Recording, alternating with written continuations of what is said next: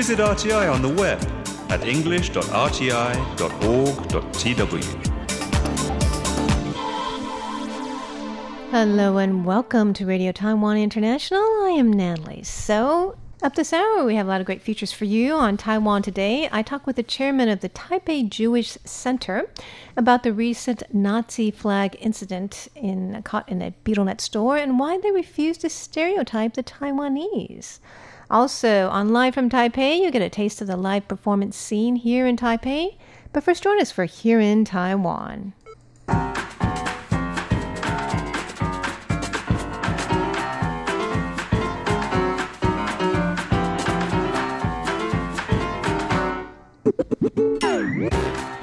Welcome to Here in Taiwan. It's Friday, February 1st, and in the studio we have Jake Chen, Hello. Paula Chow, Hello. and I am Natalie So. We'll be talking about what an impact a building can make. The New York Times has a great article on Kaohsiung's elegant new concert hall, the Wei Wu Ying, and how that's affecting the city. Also, we'll tell you why you might want to try some coffee beans grown in Taiwan. And Taiwan's big tycoon, Foxconn CEO Terry Guo, is giving away free gifts on Facebook. Those stories and more next.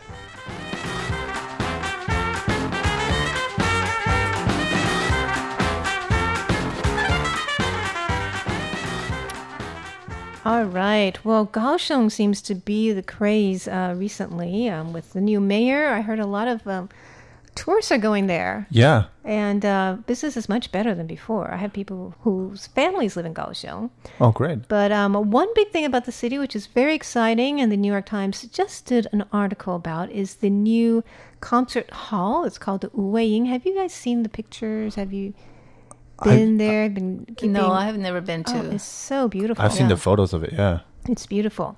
It's basically the world's largest art center that's under one roof. oh, The architect got her inspiration from the surrounding banyan trees. So it spreads out and it's just an undulating structure.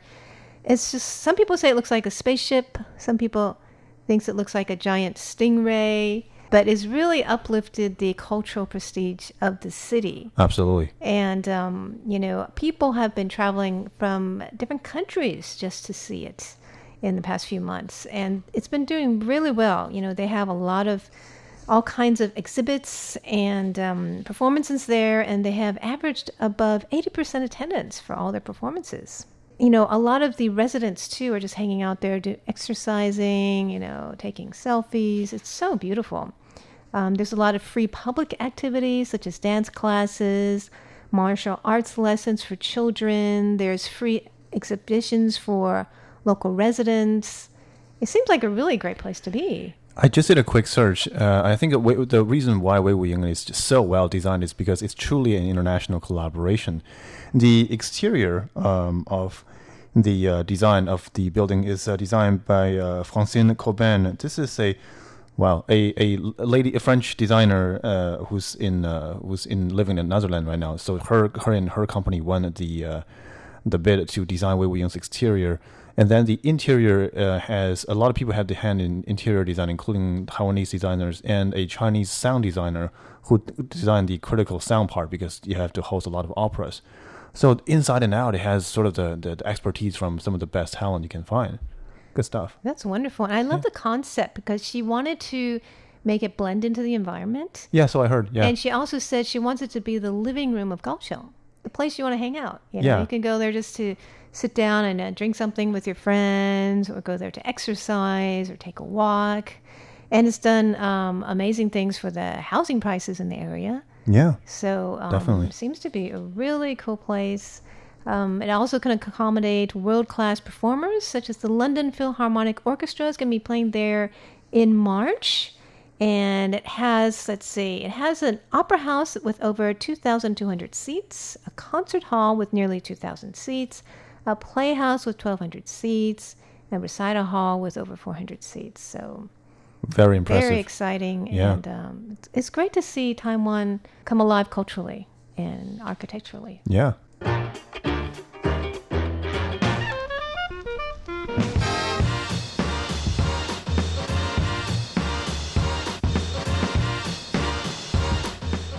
All segment, I'd like to hear more about Terry Guo. He's the most famous tycoon in Same here. Taiwan.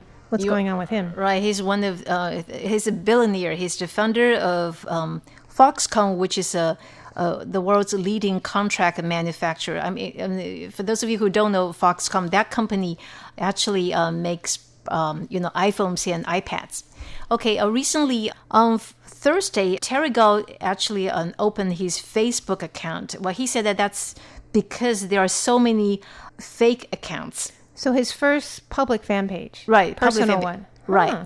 and then it's really interesting because um, he is a very patriotic person i mean he left a message on his facebook uh, saying that you know i take sing national anthem seriously and he said on saturday um, his company is going to hold a carnival which is also the company's year-end banquet he said he's going to um, you know as invited celebrity to sing the national anthem. He hopes that all those who attended the carnival will sing the national anthem. He, he said he he takes uh, singing national anthems seriously. He's very proud of singing Taiwan's national anthem, and he's very proud of raising the flag of the Republic of China. This is what he said on his Facebook. And he also said that he has at his company to design quite a few baseball caps emblazoned with the flag of of, of our country. Really? I didn't know Right. he's so patriotic. I He- thought he's he's- just a businessman. Right? He, Maybe he wants to run for president. You know, guess Oh, it what? didn't turn out that well he for said that guy. you know when um when Foxconn and the Japanese company called Sharp, I think they they work together, right? Foxconn is now the majority owner of Sharp. Yeah, Right. Stock. And then he said that when uh, Foxconn and Sharp um, held a, um, a conference, I don't know, last year or the year before last year, and then um, at the conference, uh, the national flags of the two countries were raised. And one of his employees asking, well, do you think it's really okay if we if we raise, um, you know, our national flag? Should we be more conservative? Um, During a business conference yes, between I- the two, between I- Sharp and, and before Foxconn. before the conference, Oh, right? uh-huh. And you know, one of his employees are was concerned about this, and he said, "Then what's the point? You know, what, what- what's wrong with uh, raising our national flag?" So he's very patriotic, and he's also, um, I, I, I would say, he's very, uh, you know, philanthropic because he's a carnival or year-end banquet. He actually invited over a hundred charity groups Oh wow! to set up, um, you know, to set up booth. He also invited That's wonderful. um, different counties and, uh, and cities to promote t- local Taiwanese produce. He said, well, he, he wants uh, Foxconn employees to do something for the public good, and he wants the public also do something. Right. I wonder what a year-end party at Foxconn is like. It's a gotta pretty be big tens deal. of thousands of. Yeah. I mean, it's got to be some major event. They have, I think, some of the biggest uh, names in Taiwan's entertainment industry uh, singing and dancing for them every year. It's a pretty big deal. Right. This Yeah. year they are going to hold the the year-end banquet at the Nangang Exhibition Hall. Oh, Right. It's a major event. It's not just like I mean, Yes. RTI. We're just at our own little, you know, parking lot. And, uh, we're entertaining each other, you know. right, and also the the um the year banquet uh, held by Foxconn every year will certainly uh, make he- headline news. Yeah, they. I think they've got a much much bigger scene, not to mention budget, than the the, the annual uh, one held by the government. You know, the Oh, sure. It's yeah, got to be amazing. It's, to- to theirs is always of. spectacular. Yeah, so So, and if, if the charities they can sell some stuff there, they probably Right. got a lot Yeah. of business too that night. definitely It's great that he's doing something. Um, I guess positive. positive, With his right? influence. right, really. So um, Positive, patriotic for So the if, you, if anyone wants a free uh, baseball cap with Taiwan's name on it, the Republic of China is it or Taiwan? I think it's I R- ROC. think it- ROC? which is- yeah. Then right. um, you can check out Terry Guo's Facebook page.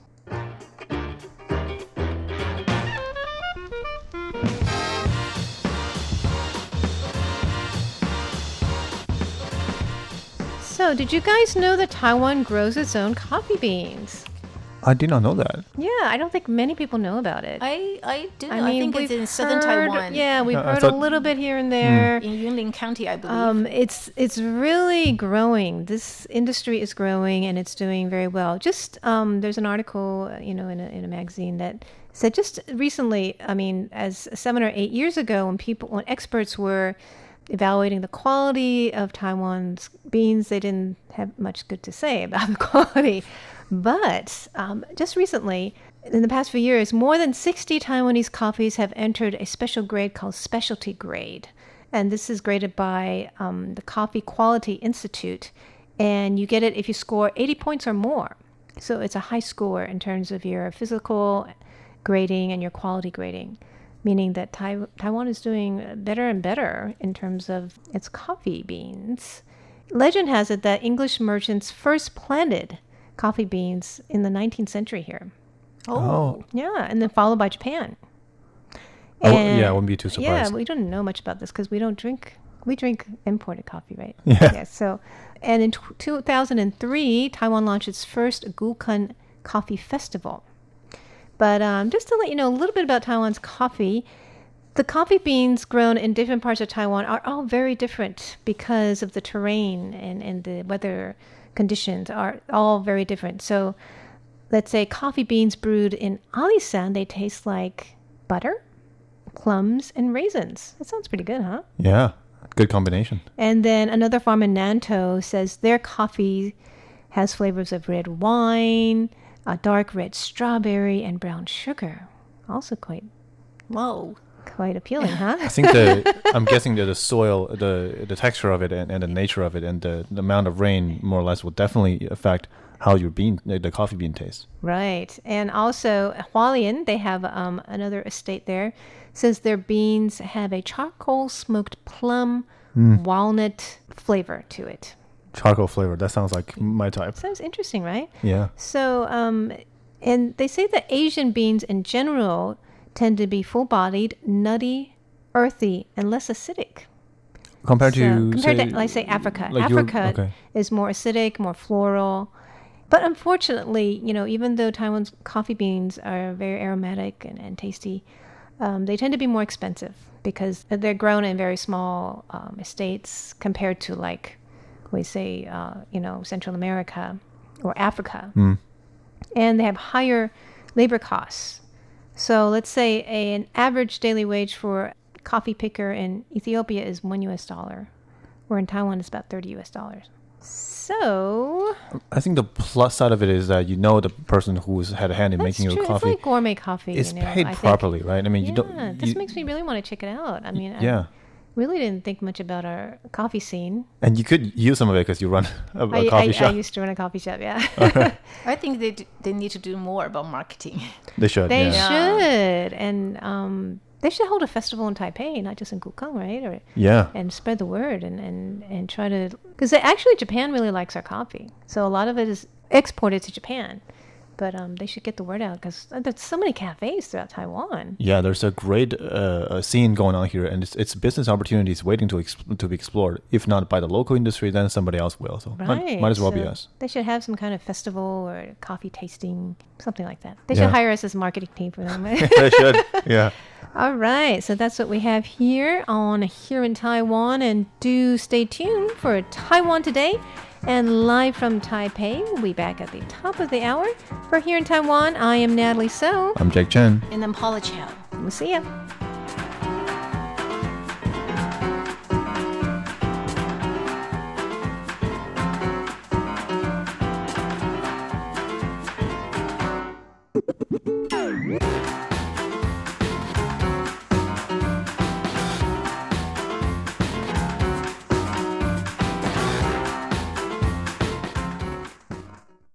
Na ro a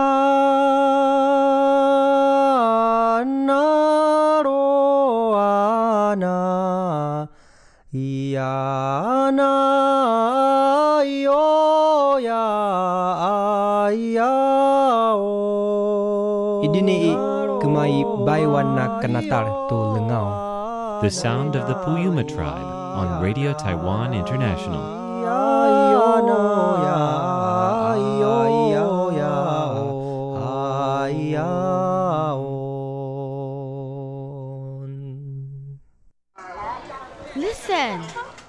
Are you listening? this is the sound of my country. This is the sound of Taiwan.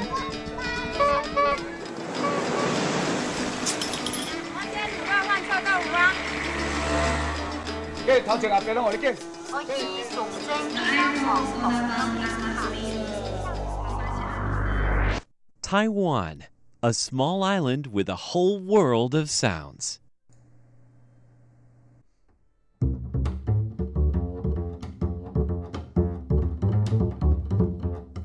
Taiwan Today with Natalie So.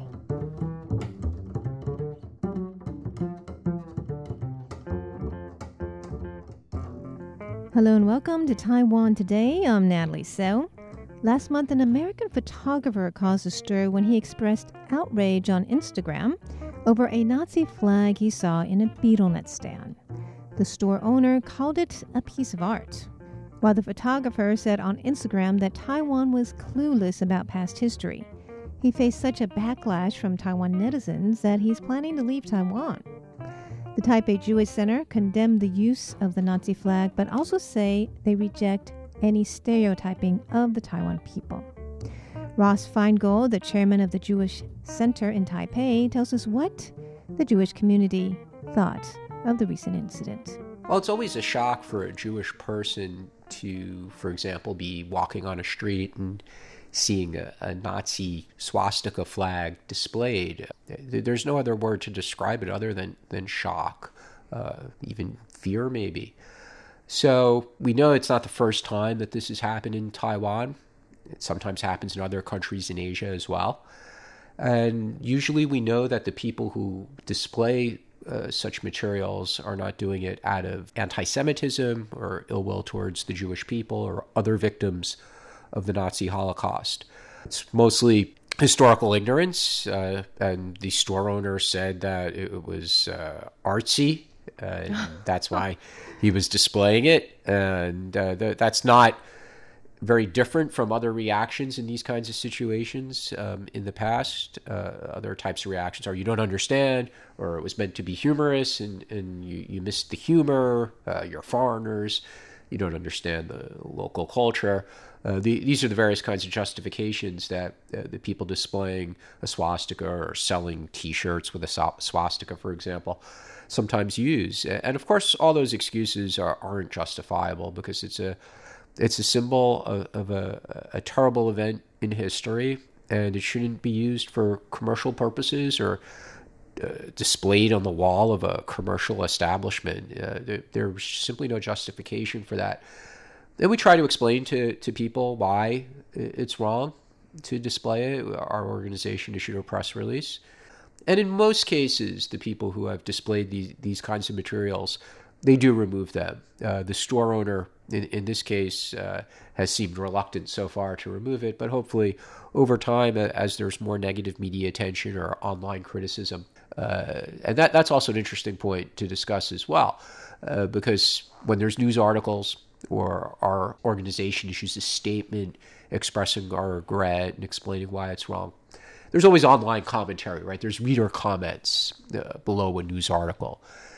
And most of the comments are generally supportive of the view that it's wrong and, and it should not be displayed this way, should not be used for commercial purposes, and you know, the person who did it didn't understand. There's always, unfortunately, a minority of reader comments uh, that will still take that view that oh you don't understand. It was meant to be humorous. It's not meant to be ill will who were you to tell them? It's free speech. So there, there's still always this minority that wants to push back uh, against the explanations why it's wrong to use nazi swastikas in this way. Hmm. well it's interesting. I mean even germany knows that they, they want it removed. They, they went out to say that. But it seems that um, you know like you said it's uh, ignorance on the what that symbol really represents to the Western world. In Asia, I think people didn't grow up learning that in t- their textbooks. There, there's no way younger people are going to learn about this if, if the school system doesn't improve uh, the, the education that's put into it. And uh, I'd like to remind the readers as well that, uh, sorry, the listeners, that you know, we, we have around a thousand Jewish people who, who live here in Taiwan. And uh, many of the Jewish people who live here in Taiwan have relatives who uh, died in the Holocaust or were survivors of, of the Nazi death camps. So we could bring that personal perspective. So you know, go back to the earlier point. Why why is this so shocking for Jewish people to see? We we have a very close personal connection to these events, and some people may take the view that well, this is already 70 years ago. You know, why is it still so upsetting? But in, in the span of history, 70 years is not really a long time. There's still survivors who are alive today, even though they're rapidly passing away, uh, w- which is a, a, another motivation to take this so seriously. Because in, in years past, you could find survivors to make speeches, to do presentations to schools, for example. But now that survivors and, and firsthand witnesses are rapidly passing away, we're only left with the efforts of, of uh, people who were not there, who were not witnesses, and, and, only know about it from history books, movies, or speaking with uh, witnesses. You know, someone my age, yes, I would have spoken with witnesses. But 30, 40 years from now, there won't be even be people who spoke with survivors and have the firsthand account of saying, I spoke with a survivor. So we have to continue this education and recording it for history, and that, that includes uh, very rapidly and emphatically uh, responding to incidents like this, wherever they happen around the world, not just in Taiwan. Well, the American photographer uh, tried to play that role, you know, and he seemed he got really down on uh, calling you know the Taiwanese people clueless, and then you actually uh, said some things to support Taiwanese in general. Can you tell us your perspective on that? What do you think of the photographer's um, well, the, the photographer had, had very strong words that he wrote on, on the internet along with the photos, and, and that's part of why it, it, attracted media so much media attention here in Taiwan. Of course, we don't want to stereotype anyone, so some of the words that, that the photographer used, uh, saying you know Taiwanese are, then he had had some some comments after that. That's something I, I would strongly discourage because you, you don't want to hold everybody responsible for the actions of this one store owner. And notwithstanding the fact that these incidents have occurred several times a year in recent years in Taiwan, and they've occurred periodically throughout my over 20 years in Taiwan, but you certainly cannot hold all the people of Taiwan responsible. And it's counterproductive. So the productive thing is to focus on the individuals involved in this behavior, and that in this case would be the store owner. And we can see that by by saying nasty things about all of the Taiwanese people, um, the the American photographer just angered a lot of people. Certainly didn't help get people on his side or, or to take this incident uh, or view it in the same way that he wanted people to, to view it. So, uh, stereotyping or generalizations about an entire population of, of people is, is not productive to resolving these kinds of situations. Mm. And how have you experienced personally the attitude of um, Taiwanese people towards uh, Jewish people and their culture? Are they welcoming or understanding? Well, what, one of one of the, great things about Taiwan is uh, that there is religious freedom, so we're, we're free to practice our, our, faith, as are other uh, minority religions here in Taiwan. They're, they're able to conduct their religious activities. Uh, but uh, being a minority religion, the Jewish faith is unfamiliar to a lot of Taiwanese people as well. Uh, so people get their images or their understanding of, of, of the Jewish religion sometimes in ways that are uh, uncomfortable for the Jewish people. The most common one is when Taiwanese people, or uh, it also happens in other parts of Asia as well, say, "Oh, Jewish people, you control the financial system, or you control Hollywood, or you're really good at making money," uh, which for some people might have been uh, intended as a compliment, but of course, for, for Jewish people, the, these kinds of stereotypes are, are very, uh, very bad because they've been used in the past as reasons to attack the Jewish people. Uh, and obviously, these kinds of stereotypes are completely untrue. Uh, that would be quite a feat if you guys, if any race could do well, that. Well, I, I, I, always say I've never gotten my dividend check if we control the financial system. Nobody shared uh, any of that money with me. Uh, but these things are on the internet. You know, they're conspiracy theories going mm-hmm. back hundreds, if not thousands, of years involving the Jewish people, and unfortunately, that that's sometimes uh, uh, the information that people who are unfamiliar with the Jewish religion pick up, uh, and we can only do education to explain why those kinds of remarks are, are actually not appropriate. You know, I actually see some similarities if you're in the Western world where they would compare Jewish to Asians, like in terms of uh, high achievement in education or having tight families and, and the like. Do you see many similarities in, in Jewish and Asian culture? Well, the the education one is, is certainly one that, that's commonly cited, uh, as well as strong family units. But you know, to be fair to other ethnic or religious groups, uh, which one doesn't support education or a strong family? Uh, so I, I'm not sure where that, that you know, the background of that to, to single out uh, you know, the Oh, okay. Jewish people or, or Asians or, or Well, okay, I'm thinking of a particular case is like uh, the Asian Americans are suing Harvard for having a quota on Asians, right? And they compare it to a quota they had uh, on Jewish people many decades ago. So um, sometimes, you know, because they outperform their uh, population percentage in terms of education achievement. Yeah, so, that, that that's that's an interesting example because the the limitations that universities used to have on on Jewish people 50, 100 years ago in the United States was was really based simply on anti-Semitism, a, a dislike for Jewish people. They, they did not Hmm. So want too many. Jewish people attending the university because they didn't like them. Uh, and you know, the dispute over over the the number of Asians who are admitted to Harvard is because uh, there there are some very brilliant students coming out of um, the high schools of the United States who are of A- Asian heritage, uh, and they're they're being accepted into Harvard in, in large numbers because they're qualified to. Uh, and then Harvard has made a policy decision to limit that in the interest of uh, having a more diverse student body. And you know, we'll see how it plays out in the courts. As you probably know, even in the Asian American community, there isn't unanimous support for the lawsuit. You know, some people question the motivations of the organizations that are supporting the lawsuit, uh, which are more aligned with conservative politics in the United States. So it's become a very, very complex uh, situation. Oh, so, so being here as a, a Jewish, um, and you're a leader in the Jewish community, right? Um, do you feel an affinity to Chinese culture at all? Or you feel like it's, it's just a very foreign culture?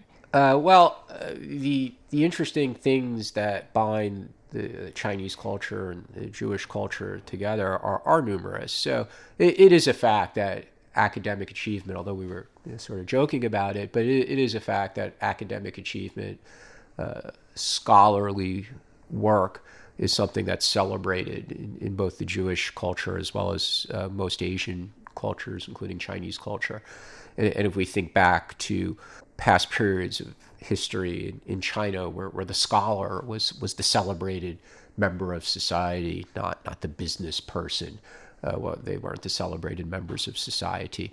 Uh, so, so there's that that common background of, of honoring people who engage in, in scholarship for for a career.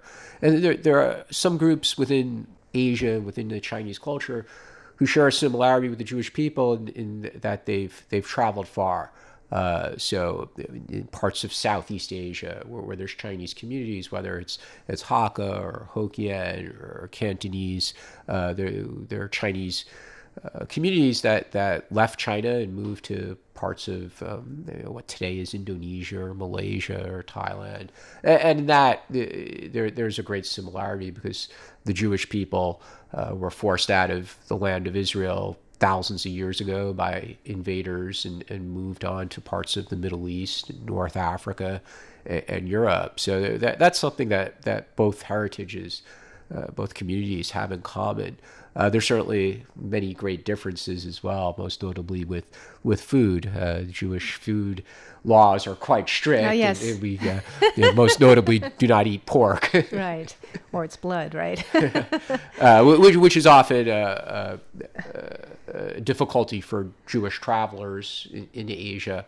Uh, and that's why it's important that organizations like like our uh, Jewish organization here in Taipei are are are here to provide those kinds of uh, support services to religious Jewish residents or travelers. well, thank you very much, Ross, for giving us your perspective and the perspective of your community. Thank you. That is Ross Feingold, the chairman of the Jewish Center in Taipei. Thanks for tuning in to Taiwan Today. I'm Natalie So.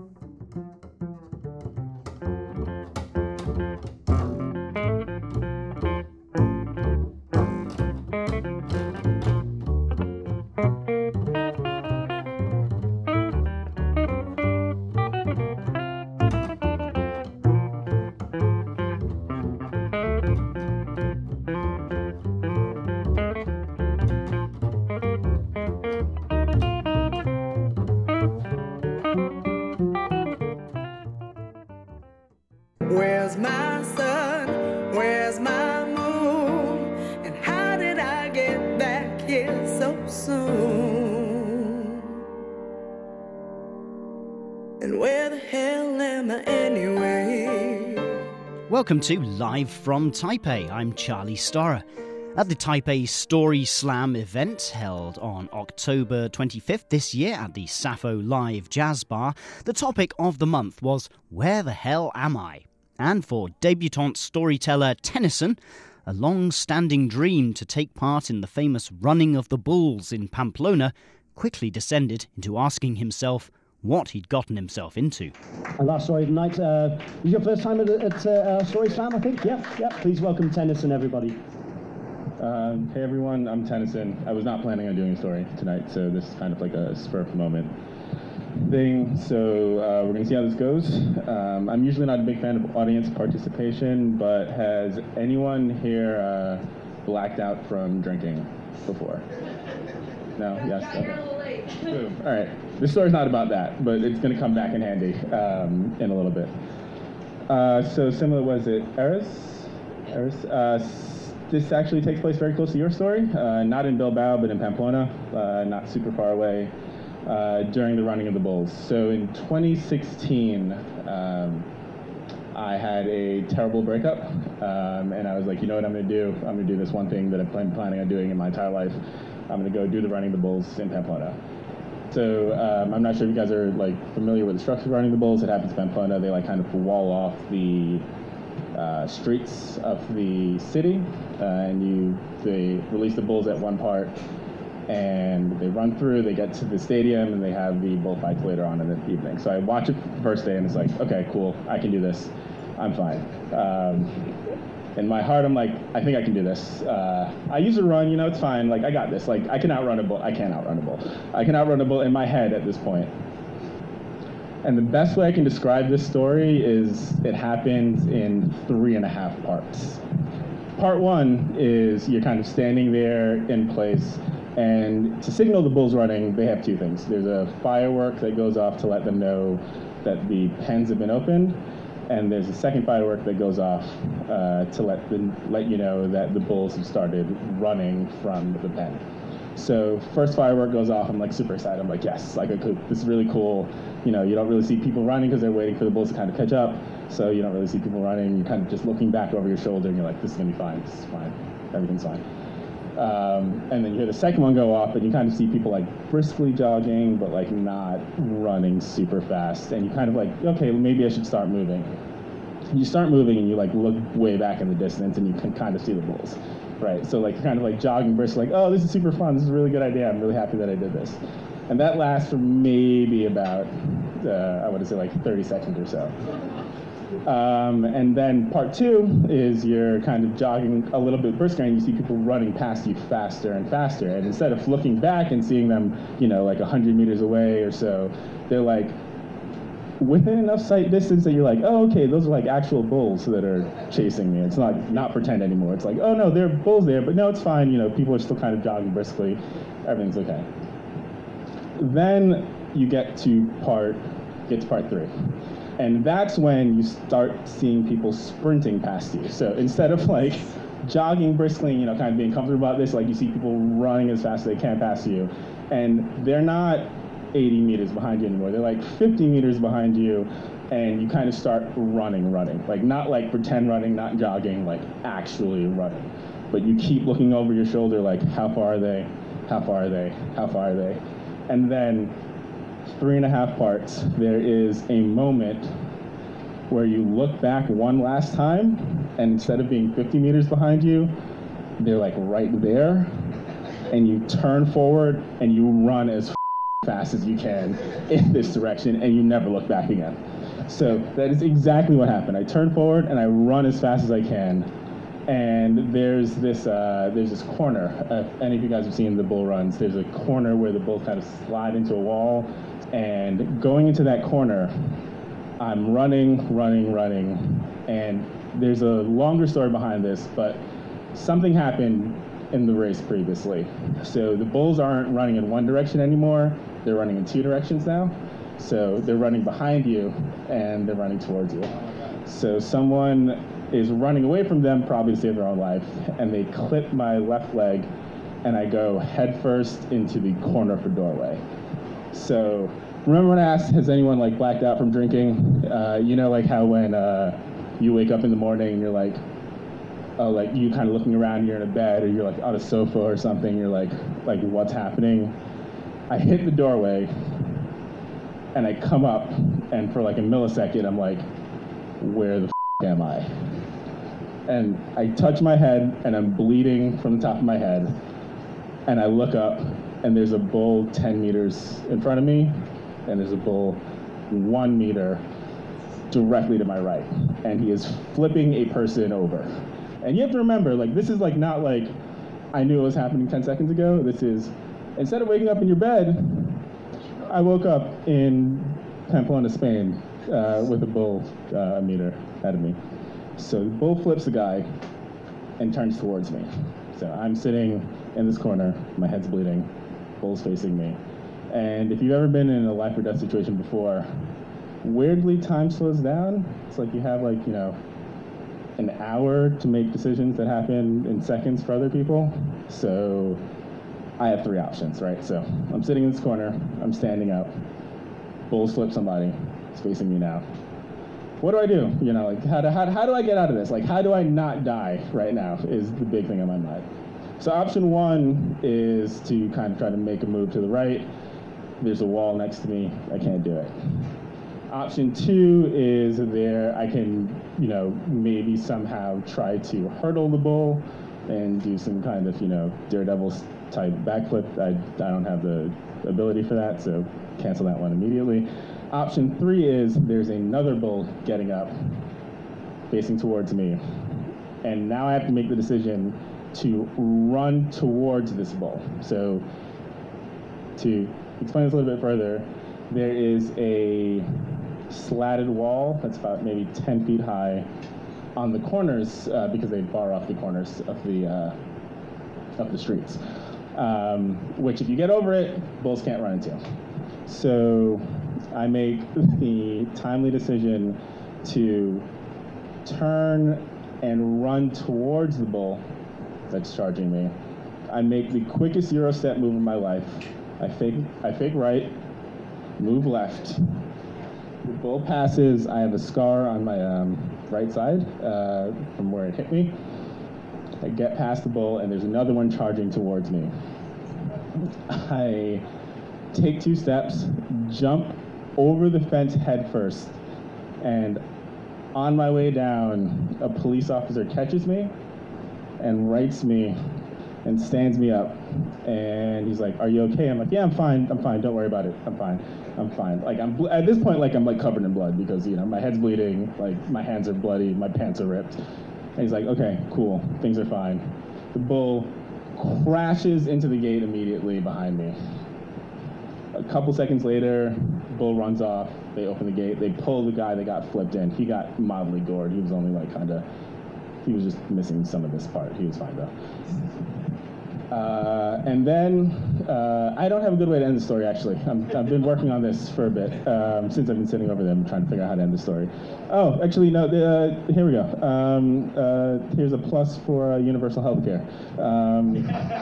So they put me in the back of an ambulance and send me to the uh, hospital, and I'm like, no, I'm fine. I'm fine. I'm fine. Don't worry about it. I'm okay. Like, I because I'm thinking like if I have to go to the hospital, like this is gonna cost me like a hundred thousand dollars, and I don't really have that kind of like uh, pocket change to you know uh, spend on this trip right now. So get in the back of an ambulance. Um, I get there. I get seven staples on the top of my head, um, and then they just let me leave. And I'm like, are, are you sure? Like, don't I have to pay somebody? Like, is there not like how does? No, no, you're fine. Just just go home. So I left, and that that is how I uh, did not die in uh, Pamplona. So um, I'd like to thank Universal Healthcare, and I'd like to thank Spain um, for keeping me alive this trip. So that is my story.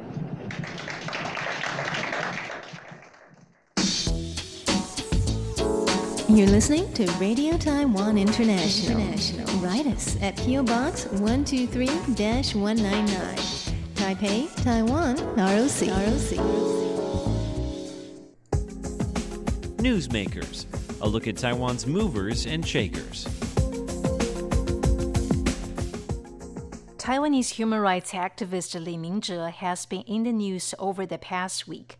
Li was detained in China during March 2017 on charges of involvement in activities threatening national safety.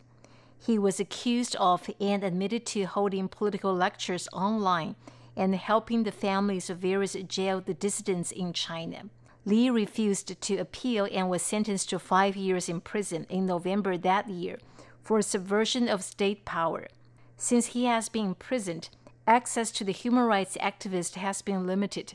Not even his wife, Li Jingyu, has been able to visit him as many times as she would like to. A recent request to visit her husband was denied. It was not until earlier this week that his wife learned that she is being barred from visiting him for three months, from January 23rd to April 22nd. On its official website, the prison posted a notice saying that the three month ban was imposed because Li's wife made comments not based on facts. Soon after returning to Taiwan after a trip to China last December, Li Jingyu called a press conference in Taipei, accusing China of subjecting her husband to inhumane treatment. On Tuesday, Li called on China to let representatives from the Mainland Affairs Council visit her husband. The Mainland Affairs Council is Taiwan's top China policy making body. She said her husband has been subject to inhumane treatment, being forced to eat spoiled food and work long hours. During the press conference, Amnesty International's Taiwan representative Annie Huang spoke critically about Beijing's treatment of Li. If family members are unable to visit him, it's very possible that he will be subject to torture or other inhumane treatment without public scrutiny. That worries us the most. Amnesty International is urging China again to face the issue, grant his family the right to visit him regularly, and respect freedom of speech. Most importantly, Li Mingzhe is innocent. Please release him immediately. Taiwan's human rights groups are set to hold an event on March 19th to mark the second anniversary of his arrest. Li is a staff member at Wenshan Community College in Taipei and a former ruling Democratic Progressive Party worker. Thank you.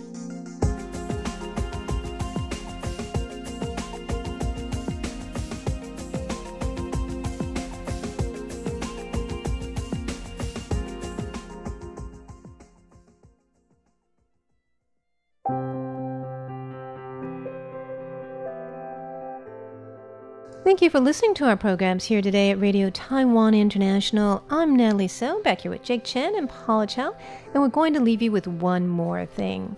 Well, you know, it is the day before the long Chinese New Year holiday, so a lot of people are getting ready to go home.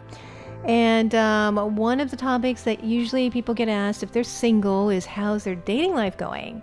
Have they met anyone? Or what's going on? Why are you still single? Right.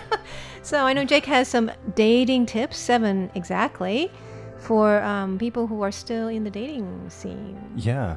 Those questions have prompted literally an industry uh, um, in Taiwan and in China, of course, is that people actually rent boyfriends oh, and yeah, girlfriends. that's crazy. Yeah, like they actually do that. I see a lot of Facebook To, posts. to get rid of all the questions, Questions, right? yeah. The prying. yeah, so um, here's something that uh, I I guess you can do to to get a real boyfriend or girlfriend um, uh, in real life, which you know I, I guess is better. Um, so this is published by uh, ET Today here in Taiwan. Um, seven tips. I think this works in the dating scene, but it, uh, it's um, tips about how do you better perceive yourself. So it works for people in general.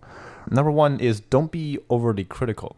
Hmm. And it says that uh, there are enough things in life that make you doubt and criticize yourself on a pretty frequent basis. you know Criticize yourself or criticize others? for, criticize yourself Oh. or to be Oh. not uh, confident enough about, about yourself right uh, there are different measurements there are things that mm, people think you should buy or do to make yourself better i mean these these advertisements just makes us feel inadequate you know That's true. yeah and and and just so basically don't buy into that you know see what is good about yourself big or small acknowledge it and and, and I think you have to be, if you can, if you can like yourself on a, in a healthy way, right? Yeah. You're going to be a lot more easier to live with as well. You'll Most be less insecure, less sensitive, in, in a bad way, right? Less sensitive, less anxious, Yeah. and you know, might have an easier time getting along with all kinds of people. Yeah, and that that and having less of that give you just a much better presence and that attracts Right. people to you, and, and I certainly uh, believe in that. So, uh, and number two, um, accept your own past, good or bad. Uh, I think we all have our own share of uh, uh, trials and tribulations.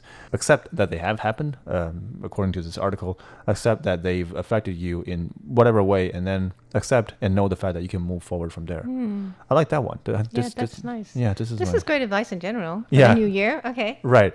Um, and number three is be appreciative of both yourself and the people around you and uh, all the things that happen to you. Um, the article especially mentioned that the little things that happen to you that that make you just happy uh, uh, um, in any way, shape, or form. That's something you should notice and remember. And number four, uh, learn to love yourself. I guess this has to do with what we mentioned earlier. Learn to be appreciative and to accept Mhm. what you have. And number five, um, learn from the past mistakes. And um, the article, I think, specifically refers to uh, interpersonal mistakes, and I can relate to that yeah, for sure. I think most of us don't aren't born understanding how to relate to the opposite sex. Right? Oh, yeah, definitely. So how to understand? I mean, even I'm still learning because I live with three men, well, three young, two young men and one older guy. No, I guess guy. that's because now it's not part of our education. That's it's not true. a, They our, really part of our education They should teach curriculum. us. I'm serious. They should. Like I've read books about how the male mind is different. I, it makes me totally understand my We're programmed the people in my yes. home more. You know, especially Because my our- kids. Right. Our school system is, you know, has placed an emphasis on you know, academic. Everything, That- Right. everything that about only- We academic. really need this gender education. I'm, I'm Seriously. seriously to thinking. understand ourselves better too. Yeah, there should be a self appreciation slash dating class starting at Really? elementary school. Yeah, I'm not even kidding. Like schools need that. Um, and number six, when uh, there is issues occurring between you and your better half, try not to resort to complaining as your first reaction. Yeah, I agree. I mean, complaining is really, and I'm I It's a guilty. negative entry. I, I do Y- that too. It's yeah. a negative way of trying to communicate things. Definitely. And then number seven, this is something we can uh, all um, take home, of course. Give ourselves more me time and disconnect from social media, of course. This is not surprising. I've That makes sense. that makes sense. Because we'll be happier, and then we'd be advice. yeah, happier people to live with or, or interact with when we're taking care of ourselves, right? Yeah. So, well, great advice for life as well, right? In general, Dating and, yeah. and life in general. That's a great way to um, start the new year as we're getting to start a new uh, year of the pig. I am Natalie So. Thanks for joining us today on Radio Taiwan International, and we do hope that you'll join us tomorrow for Feast Meets West, Curious John, and Live Action Asia.